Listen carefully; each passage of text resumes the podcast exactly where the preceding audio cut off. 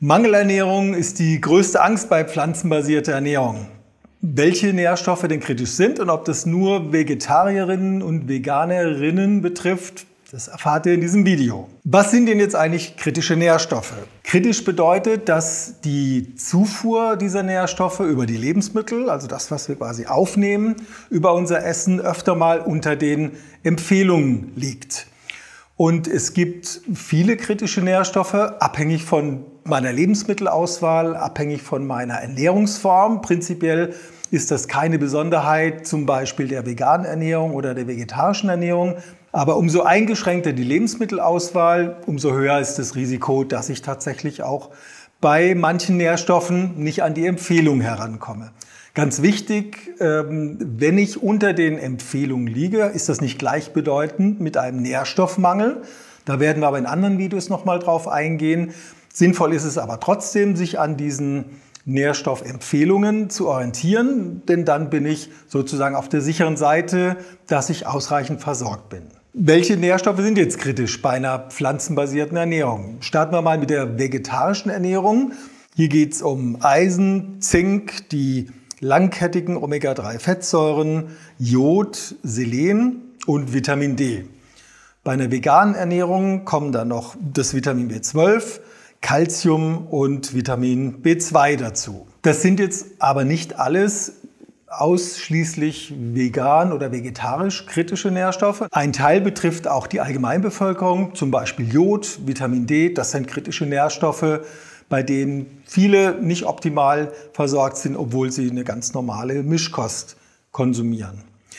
Auch bei einer pflanzenbasierten Ernährung müssen diese Nährstoffe überhaupt nicht problematisch sein, denn ich kann es wunderbar umsetzen, wenn ich weiß wie, ähm, diese Nährstoffe auch äh, über meine Lebensmittel oder in wenigen Fällen dann auch über eine Nahrungsergänzung abzudecken, damit ich ausreichend versorgt bin. Der bekannteste kritische Nährstoff sicher Vitamin B12, wenn es um pflanzenbasierte Ernährung geht.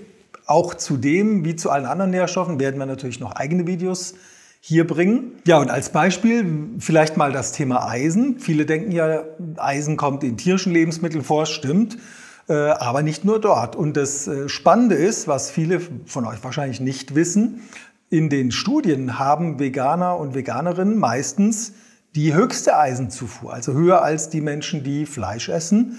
Und äh, wie kann das denn sein?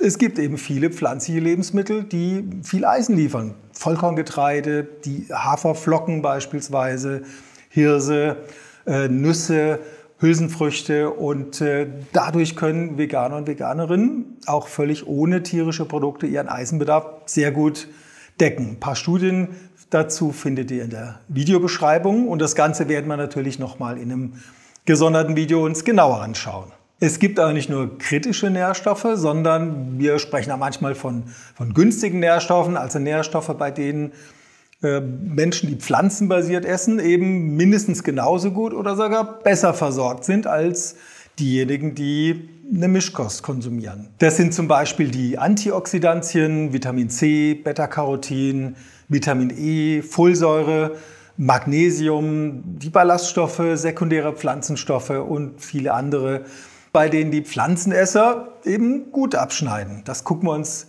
sicher auch noch mal so ein bisschen im Detail an. Wenn ihr euch jetzt fragt, wie ihr gut so eine pflanzenbasierte Ernährung umsetzen könnt, da habe ich auch was für euch. Wir haben zwei wissenschaftlich basierte Pyramiden entwickelt, die Gießener vegetarische Lebensmittelpyramide und die Gießener vegane Lebensmittelpyramide. Auch da wird es noch extra Videos dazu geben. Aber im Bild könnt ihr ja schon mal schauen, wie die aussieht. Und das Prinzip von der Lebensmittelpyramide ist, das, was unten ist in der Basis, davon sollte man eben deutlich mehr konsumieren, essen oder trinken, als das, was dann in der Spitze ist. Und ähm, hier gehört auch jeweils eine Anleitung dazu, die zeigt, bei welchen Lebensmittelgruppen welche Mengen denn empfohlen werden, um zum einen den Nährstoffbedarf optimal zu decken und zum anderen auch den maximalen Nutzen in Bezug auf Prävention, also Verhütung von ernährungsbedingten Erkrankungen zu ziehen. Was interessiert euch am meisten zu den einzelnen kritischen Nährstoffen? Schreibt es in die Kommentare, abonniert den Kanal und aktiviert die Glocke.